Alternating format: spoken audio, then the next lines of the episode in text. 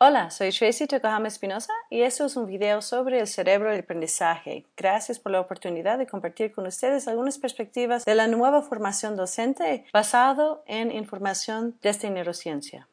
Yo enseño un curso en la Universidad de Harvard que se llama Neurociencia de Aprendizaje. Es una introducción a la mente, cerebro, salud y educación.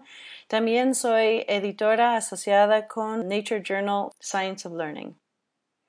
Hoy día vamos a revisar los aportes de la neurociencia a la educación, las bases de neuroaprendizaje para el contexto educativo en el siglo XXI, los retos que existen para la educación actual desde el potencial cerebral y finalmente ofrecer algunas recomendaciones basadas en la evidencia neurocientífica que debe pasar en nuestras aulas y pedirles un deber. Eh, tres cosas que no sabía antes, dos cosas que son tan interesantes que vas a seguir investigando y una cosa que vas a cambiar en tu vida profesional o personal basado en la información presentada.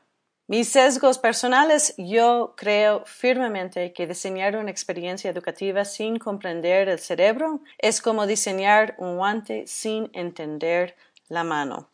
Ojalá que ustedes comparten esa visión que complementar nuestra información en educación con información de neurociencia. Pero tenemos un problema. En los estudios de los docentes, en la formación docente, se ha encontrado que los docentes siguen creyendo en muchos mitos sobre el cerebro, cosas equivocadas de cómo funciona el cerebro. Y más problemático es que en América Latina somos peores que en otras partes del mundo. Mucho más gente en América Latina cree en mucho más mitos que gente en otras partes del mundo. Tenemos que limpiar, despejar todos esos mitos de nuestros programas de formación docente para comenzar a tener buena información y evidencia en nuestras prácticas. La pregunta de mío, ¿ustedes saben suficiente sobre el cerebro para poder poner en práctica toda esa información? Vamos a ver. La primera actividad que quiero que ustedes hagan es, por favor, cualquier papelito, dobla en la mitad.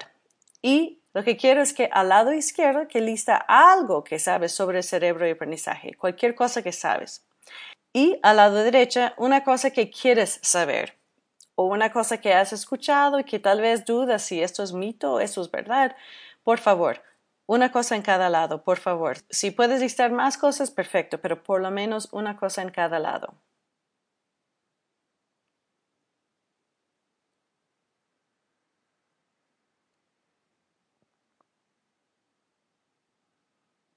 Algo que sabes, algo que quieres saber.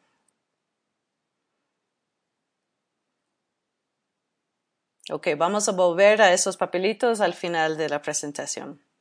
Ahora, yo creo firmemente que la profesión más importante en la sociedad es el docente. Muchas veces dicen, ah, no, los médicos, no, los abogados.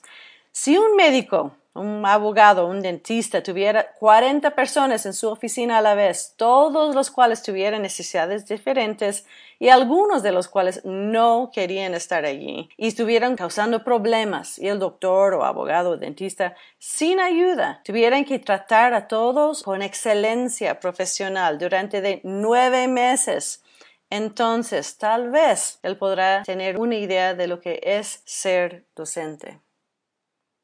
Y parte de mis creencias viene del trabajo que yo hice con la comisión de la OCTE sobre la nueva formación docente para el siglo XXI, basado en información y contribuciones de la neurociencia y tecnología, cómo ha cambiado la manera que tenemos que formar nuevos docentes. Eso está bien para las universidades, pero ustedes que ya son docentes tienen que recibir información también de otro lado. Entonces, ojalá que tengan la oportunidad de leer esta publicación y terminar viendo este video y otros más que les voy a sugerir. Existen otros cambios en los objetivos de educación de cuando ustedes estudiaron, cuando yo estudié. Antes era para pasar una clase, ahora la visión es para el aprendizaje a lo largo de la vida. Antes utilizamos solo los recursos tradicionales, los textos, por ejemplo. Ahora tenemos que incorporar tecnología. Antes la visión era de mejoramiento de uno, ¿no? Ahora tenemos que ver cómo nuestras contribuciones cambian nuestras sociedades. Eh, también hay otros cambios muy importantes. El acceso a la educación era el objetivo, que todos deben asistir a educación. Ahora buscamos calidad educativa. Antes tuvimos problemas de poca información, pocos tenían acceso a la información. Ahora es otro tipo de problema, tenemos demasiada información y los chicos no tienen criterios para escoger la buena información. ¿no? Y antes eh, enseñamos en silos, en asignaturas específicas, eh, enseñamos de mate y lenguaje y arte. Y ahora la visión es mucho más a transdisciplinaridad, porque no hay ningún problema que vas a enfrentar en la vida que puedes resolver mejor con una sola perspectiva. Entonces la transdisciplinaridad, la manera de pensar en problemas con visiones de distintas asignaturas es muy necesario. Si resumimos todos los cambios de las expectativas de la educación de la literatura del siglo XXI, buscamos pensadores críticos, creativos, gente con humildad intelectual, con curiosidad intelectual, con valentía intelectual, ¿no? Buscamos gente que saben usar herramientas para resolver problemas, gente que saben interactuar con grupos heterogénicos, eh, gente uh, autónomo que saben resolver problemas sin que nadie tiene que estar encima de ellos diciendo lo que tiene que hacer. Todo esto es un resumen de toda la literatura que existe ahorita. Para poder producir esto, tenemos que ser esto. Dime, ¿qué tipo de árbol es este? La señorita está diciendo, dame peras. Ya, es el olmo, ¿cierto? Entonces, si nosotros buscamos formar gente así, nosotros tenemos que tener todas esas calidades. ¿Tenemos nosotros conocimientos tecnológicos suficientes? Eh, ¿Somos capaces de manejar la complejidad? ¿Gozamos de problemas en vez de buscar el simplismo? Eh, ¿Tenemos un nivel de creatividad? ¿Somos innovadoras? Eh, ¿Somos automotivados? Tenemos que preguntarnos nosotros si tenemos todas esas características antes que podemos nosotros enseñar a otros a tener esas características. Lo que es importante anotar aquí es que la educación en sí no es solo por conocimientos, no es solo fórmulas de matemáticas o reglas gramaticales. La educación actual del siglo XXI busca gente que tiene todas esas características, las destrezas blandas que están mencionadas aquí, no solo información de contenido.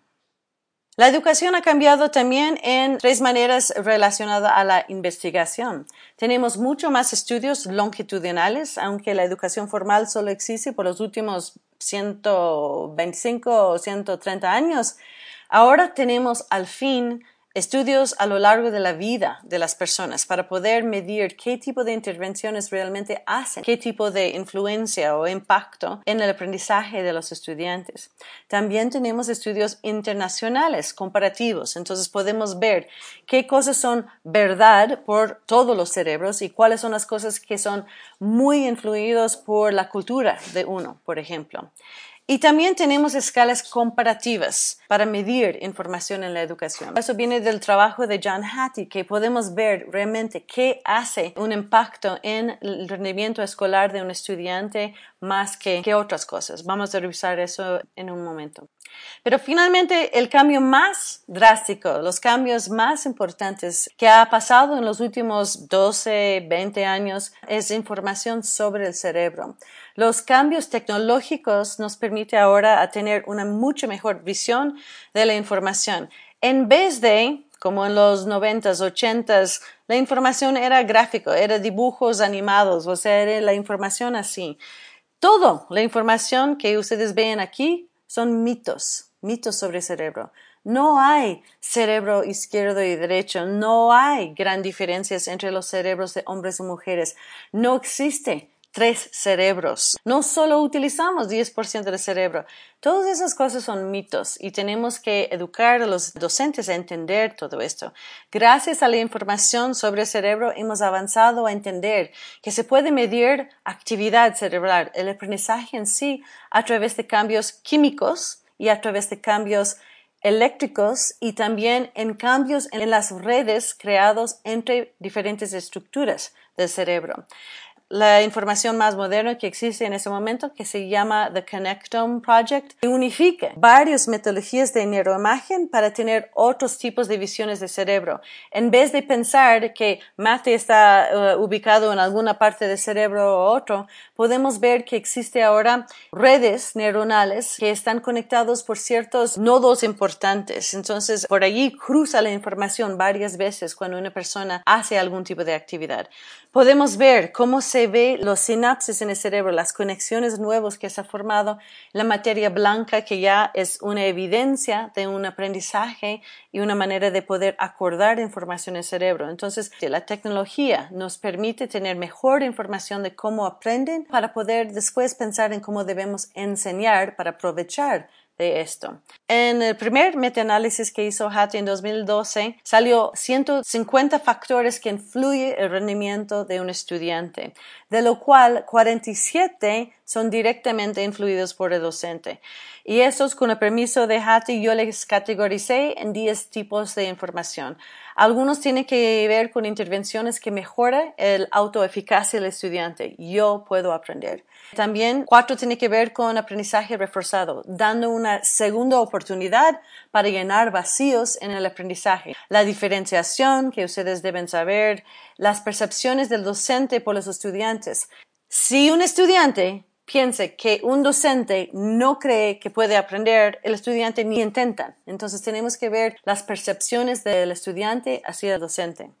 También es importante mejorar la metacognición, pensar en el pensar o aprender a aprender, el mejoramiento continuo del docente, la capacitación eh, del docente o el entrenamiento del docente a lo largo de su carrera, la manera de que comparten los objetivos, comunicación entre docente y estudiante, que es el aprendizaje en grupos, manejo del grupo de parte del docente y ciertas actividades. Entonces, esos son 50 cosas que vamos a enviarles en otro video que ustedes pueden elegir por lo menos uno de estos para empezar a usar en sus aulas basado en esas intervenciones. Toda esa información está basado en una nueva visión de la formación docente que tiene que ver con información de psicología, de neurociencia, de educación, de las ciencias naturales, de las ciencias sociales, mezclados en una nueva ciencia de la mente, cerebro y educación. Eso queremos combinar con la información de John Hattie de lo que realmente influye el rendimiento escolar de un estudiante. Y esto a través de un sistema de un desarrollo profesional ordenado, una manera de que se puede ver cómo avanzamos nosotros, cada uno de nosotros, a lo largo de la carrera. Salimos de la universidad con ciertos conocimientos, somos novatos, después nos vamos a llegar a un nivel de proficiente, después vamos a ser tal vez expertos y algún día Ojalá que tenemos esos maestros de verdad, master teachers.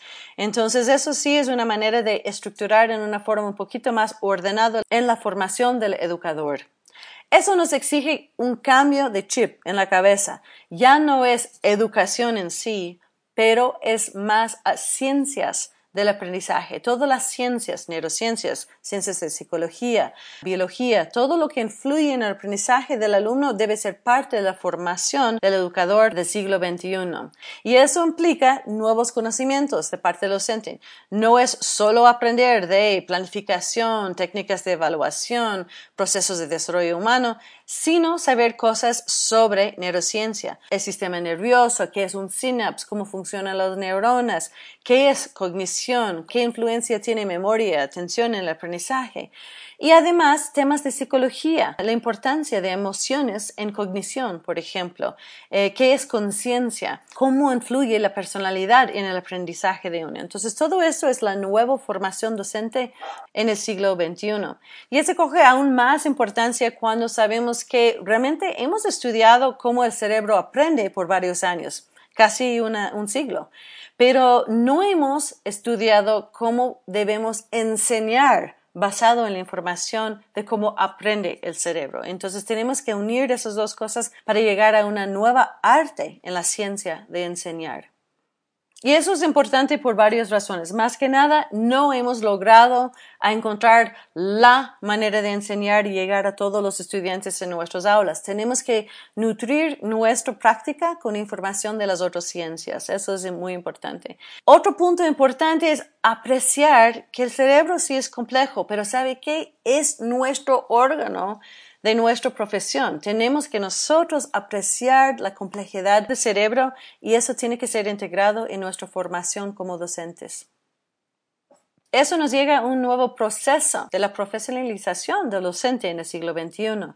Primero, tenemos que despejar, quitar sacarnos de todos los mitos que puede existir. Segundo, aprendemos los principios. Hay seis cosas que sí son ciertas por todos los cerebros en todas las etapas de su desarrollo. Hay que aprender esas seis cosas que vamos a compartir a continuación. Después tenemos que aceptar que también existen ciertas cosas que son ciertas por todos los cerebros, pero hay una gran variación humana. Por ejemplo, ¿ustedes creen que dormir es importante para aprender? Obviamente que sí, ¿no? Pero yo no te puedo dictar cuántas horas tienes que dormir. ¿Cuatro horas y media? ¿Doce horas? Todo eso es normal. Puede ser que el promedio es ocho horas, pero no te puedo dictar cuántas horas debes dormir para aprender a su óptimo nivel, ¿cierto? Cuarto, después de que tenemos esas cosas alineadas, tenemos que entender que hay ciertas influencias de ciertas cosas en la cultura que sí le hace una diferencia en ciertas redes neuronales en el cerebro. Cuando tenemos todo esto, vamos a llegar a tener unas claras guías instruccionales en la educación, lo que les voy a dejar por ustedes como un deber que tienen que aplicar por lo menos una de las mejores prácticas conocidas hasta la fecha. Entonces, para despejar ciertos mitos, y si ustedes tienen dudas, eso es lo que tenemos que discutir en el tiempo de preguntas. Los estilos de aprendizaje no existen. No hay gente auditativa o visual o kinestético. Todos somos todo. Utilizamos todos los sentidos todo el tiempo para aprender. No existe la toma de decisiones sin emociones. La emoción y cognición son muy ligados. No hay gente dominado por cerebro izquierdo, cerebro derecho. No existe eso. Siempre estamos utilizando todo el cerebro. ¿Hay periodos críticos en aprendizaje? No, hay periodos sensibles para aprendizaje. ¿La música clásica mejora la inteligencia? Falso.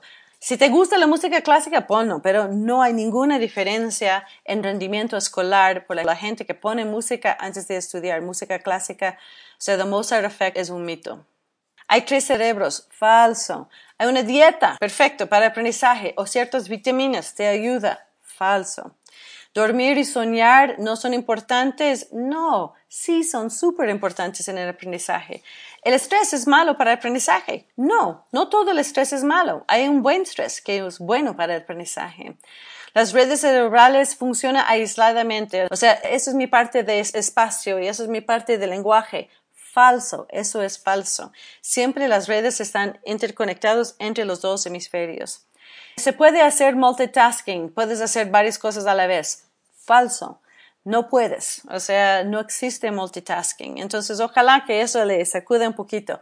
Estoy en este momento terminando un libro sobre más de casi 100 neuromitos que creen los docentes. Los mitos son malos porque los mitos hacen daño. Yo creo que nosotros compartimos la primera regla con los mismos médicos no hacer daño, es la primera regla. Entonces, cuando tú dices a un niño, ah, solo utilizamos 10% del cerebro y, ups, ya te llenaste. o que las mujeres no tienen cerebro para ciencias, haces daño. Todos esos mitos hacen daño. Hay solo seis cosas que sí son ciertos por todos los cerebros y esos son importantísimos. Número uno, el cerebro es plástico aprendes a lo largo de la vida. Si no aprendiste a leer de tres años o cinco años o siete años o diecisiete años, puedes aprender más tarde en la vida. Puede existir una etapa crítica por tu primer idioma y por motricidad gruesa. Entonces, si nadie te habla por los primeros años de la vida o te deja mover por los primeros años de vida, sí vas a tener problemas. Pero por las cosas que aprendemos en el colegio, no hay ninguna etapa crítica. El orden de los pasos es mucho más importante que la edad de una persona. Dos, los cerebros humanos son únicos. Son como los rostros. Tenemos todos dos ojos, dos orejas, una nariz, una boca. Todos tenemos las mismas partes, pero nadie tiene el mismo cerebro. ¿Por qué? El cerebro está cambiado por las experiencias que cada uno tenemos y son distintos cada uno. El cerebro de cada individuo está preparado de manera diferente para aprender distintas cosas. No es que todo el mundo puede hacer todas las cosas. Eso sí nos pone en cuestión la manera que estructuramos las escuelas por edades. ¿Quién pensaba en esa idea? No tiene mucho sentido organizar las escuelas por las edades cuando distintas personas tienen distintas experiencias previas que influyen su rapidez, la manera que pueden aprender cosas nuevas. Y eso está basado en el cuarto punto, que todo nuevo, todo lo que aprendes nuevo está influido por todo lo que ya sabes. Entonces, todo conocimiento nuevo, todo aprendizaje nuevo pasa por el filtro del pasado. Entonces, si una persona tiene buenas bases en cierta información, si tú sabes añadir, tú aprendes a restar en 10 pasos, porque ya tienes las bases firmes de la información. Pero si tienes problemas con edición, va a demorar mucho más tiempo para aprender a restar. Entonces, toda información nueva pasa por el filtro de información anterior. Cinco, el cerebro cambia constantemente con la experiencia y eso es importante para los docentes porque tenemos que aceptar que puede existir cambios al nivel molecular, al nivel de las células en el cerebro que se van unificando, unificando lentamente y no se ve que esos cambios ocurren. Y entonces en el comportamiento visible que puedes observar, tú dices, ¿por qué ese chico no aprende a leer? Pero él está listando todos los circuitos, todas las conexiones, las redes neuronales necesarias para tener todo listo para que, chum, en un minuto parece que aprendió a leer, pero no es en este momento que aprendió a leer. Hay muchas cosas que pasan al nivel del cerebro, invisible al comportamiento que ustedes observan, que necesitan estar listos antes que se puede observar un cambio de comportamiento como la lectura, por ejemplo. Y finalmente, no existe aprendizaje sin memoria y sin atención. Esos son los dos grandes elementos de aprendizaje. Si una persona no puede acordar algo o si una persona no prestó atención, no aprende. Entonces, esas dos cosas son fundamentales para el aprendizaje. Y para regresar al modelo que tenemos en la formación docente, hablamos mucho de la importancia en los primeros años que los profesores corrigen, mejoran su actitud hacia el aprendizaje. Porque yo te puedo enseñar miles de técnicas, miles de actividades, metodologías, todas esas cosas. Pero si tú tienes la actitud incorrecta sobre su labor como docente, jamás vas a ser excelente. Puedes ser mejor, tú puedes aprender ciertas técnicas y en forma técnica puedes llegar a ser un buen docente, pero no vas a poder captar ese arte de enseñar si tienes actitudes incorrectas sobre cómo funciona el cerebro, cómo aprende la gente. Muchos de ustedes saben el trabajo de Wiggins y McTighe que muestra que todo lo que aprendemos tiene que ver con conocimientos, datos, fechas, hechos, eh, fórmulas o destrezas, la aplicación de esos conocimientos. Y finalmente lo que es el corazón de todo el aprendizaje son actitudes, los valores, la visión que tenemos sobre nuestro mundo. Entonces es muy fácil y toma poco tiempo aprender conocimientos y poco más aprender destrezas, pero te puede durar toda una vida a cambiar tu actitud hacia tu profesión. Entonces, queremos eh, llamarles la atención que John Hattie en todos sus trabajos encontró que independiente si el, docente sabe muchas cosas, no pasa nada si tiene las actitudes incorrectas. ¿Por qué? Estos son prejuicios que tú tienes sobre los estudiantes en el aula, cómo aprenden ellos. Y si no entiendes cómo funciona el cerebro, vas a tener ciertos prejuicios sobre ellos. Los 15 actitudes principales están listados aquí. Eh, son cosas como, por ejemplo, de apreciar que la inteligencia es fluida, no es fija. Tener este tipo de mindset que está flexible, la posibilidad de aprender, que no está heredado tu potencial para aprender. Las escuelas están ahí para justamente maximizar el potencial que tienen todos los estudiantes. También son cosas como de aceptar. Yo soy el factor decisivo en el aula, pero tienes que entender que el cerebro funciona de una forma fascinante en términos sociales. Existe ahora un concepto que se llama el contagio social. Eso es como una persona puede contagiar todo el ambiente. No sé si ustedes han tenido una vez, han, ido al colegio en un mal humor, peleaste con tu marido, llegaste sin comer y llegas, o sea, en un mal humor y contagie todo el aula. Todos los estudiantes ya ellos también están, se sienten mal, ¿no? Entonces, Existe este elemento no psicológico, es neurológico.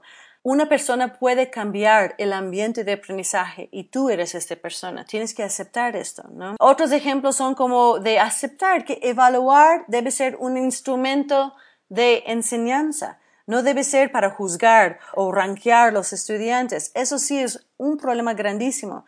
Uno de los factores más importantes en el aprendizaje del estudiante es su propia percepción Yo soy aprendiz, yo puedo aprender. Si el estudiante no cree que puede, no hace bien, no rinde bien.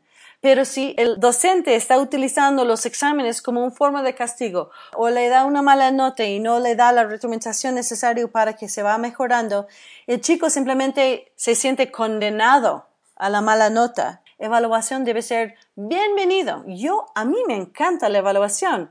Para mí siempre ha sido en mi vida una manera que otra persona me ayuda a mí a ser mejor Gracias por la evaluación. Entonces tenemos que cambiar esta actitud que tenemos en nuestra profesión. Esas son 15 competencias, eso es otro taller distinto, pero ojalá que tienen la posibilidad de revisar esa información y autocalificarse. Si no estás sacando cuatro en todo esto, tenemos un problema y tenemos que empezar a revisar nuestros prejuicios sobre el cerebro y aprendizaje. En resumen, esta es una nueva visión de la educación. Es un conjunto de información que viene de neurociencia, que viene de la investigación educativa, que viene también de los pensamientos sobre diferenciación en el aula y información tecnológica para mejorar nuestro rendimiento como docentes en el aula. Para terminar, quiero introducir un par de conceptos que vienen de mi libro Las 50 intervenciones que hace realmente una diferencia en el aula, basado en el trabajo de Hattie, pero con sustento de neurociencia, para que se puedan entender el porqué atrás de cada intervención, por qué funciona en el aula. Entonces, les listo algunas de las 50 mejores prácticas. Eh, normalmente, en un taller de más de 30 minutos, tuviera el tiempo para destacar ciertas cosas que son importantes y explicarles un poquito mejor pero solo les menciono un par aquí. Eh, deben usar la práctica de repartir tiempos de revisión en vez de hacer todo junto. Por ejemplo, si tienes solo cinco horas para cubrir alguna información, es mucho mejor tener una hora todos los días por cinco días de tener cinco horas juntos, ¿cierto?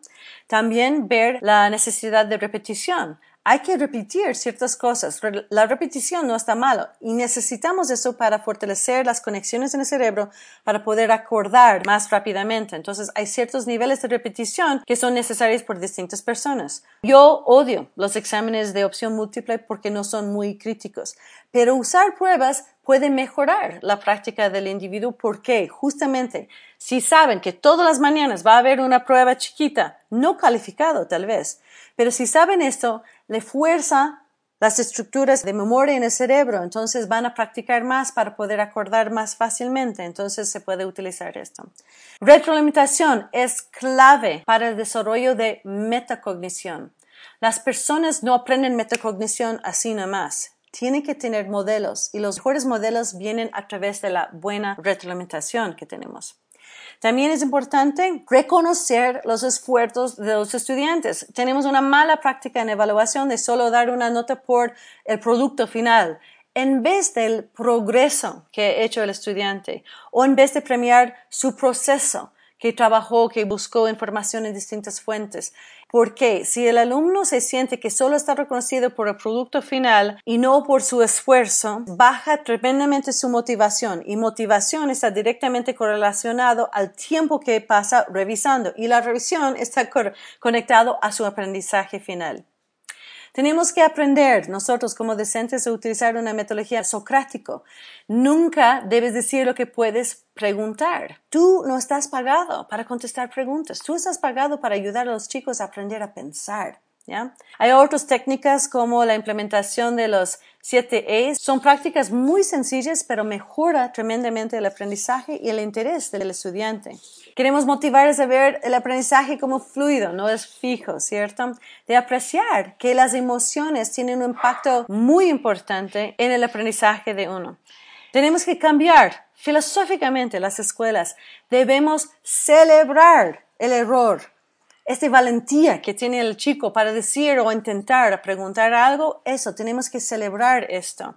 Tenemos que mostrar nuestra pasión justamente por esa razón del contagio social. Si nosotros estamos aburridos en nuestras clases, ¿cómo vamos a pensar que los estudiantes van a tener una motivación por la clase? Entonces es contagioso lo que nosotros pensamos. Quiero motivarles a ver otros videos que tenemos en nuestra página web sobre cómo voltear el aula, cómo hacer flipping the classroom, ¿cierto? Tenemos que apreciar que la edad del estudiante es lo menos importante. Sus experiencias previas son mucho más importantes en determinar si va a poder aprender algo nuevo. Yo les dije que hay 47 cosas, ¿cierto? Hay 50 aquí. Los últimos tres no están en manos de los docentes. Perdón, ustedes no tienen control sobre esto. Pero es importantísimo que reconocen que las investigaciones muestran que un calendario de 12 meses en vez de uno de 9 o 10 meses es superior en el rendimiento escolar de estudiante. También sabemos que el horario de la clase de comenzar tan temprano no sirve a los estudiantes, especialmente los adolescentes por los cambios hormonales. Entonces, hay que pensar, la única razón que comenzamos las clases tan tempranos es para servir a los papis que lleguen a sus trabajos a tiempo. Si sabemos y la evidencia nos muestra, si comienzan las clases un poquito más tarde, el rendimiento es mejor, hay bajos niveles de, problemas disciplinarios en el colegio, eh, menos ausencia y que mejoran las notas en los exámenes nacionales, ¿por qué no cambiar? Porque los papis no quieren. Entonces hay que pensar cuáles son las prioridades en nuestras escuelas. Ok, con eso les dejo. El resumen de este video de mejores prácticas está en este link que también está enviado a los auspiciantes. Entonces, ojalá que ustedes puedan tomar el tiempo de revisar cada una de las 50 intervenciones paulatinamente y después tomar la decisión cuál de ellos ustedes van a elegir para hacer un cambio en su práctica en el próximo año escolar. Quiero pedirles que ahora revisen los papelitos que tenían eh, puede ser que algunas cosas que ustedes sabían de cerebro ahora creen que ya no son tan ciertos, ¿no?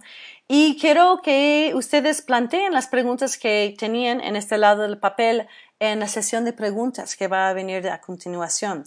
Y si no tenemos tiempo para contestar a todos, quiero que me escriben en mi email. Yo siempre respondo a los docentes. Creo mucho en los docentes que quieren mejorar su práctica. Yo quiero apoyarles a ustedes, tener la información a fondo, entender la ciencia a través de este arte de enseñar. Ahora, ¿qué hicimos? Discutimos algunos cambios históricos en la evolución de educación y cómo ha cambiado y cómo tenemos que cambiar nuestra formación y la profesionalización de nuestra profesión a través de conocimientos nuevos de neurociencia. Revisamos un nuevo modelo para esa estructura en el futuro, para diferenciar la profesionalización de cada uno de nosotros. Revisamos súper brevemente algunas de las mejores prácticas basado en esa información de mente, cerebro, educación y ahora les dejo con un pedido. Por favor, puedes anotar en un papelito tres cosas que no sabías antes de esta intervención. Dos cosas que son tan interesantes que vas a seguir investigando, a preguntando, a conversando. Y una cosa que vas a cambiar de tu práctica.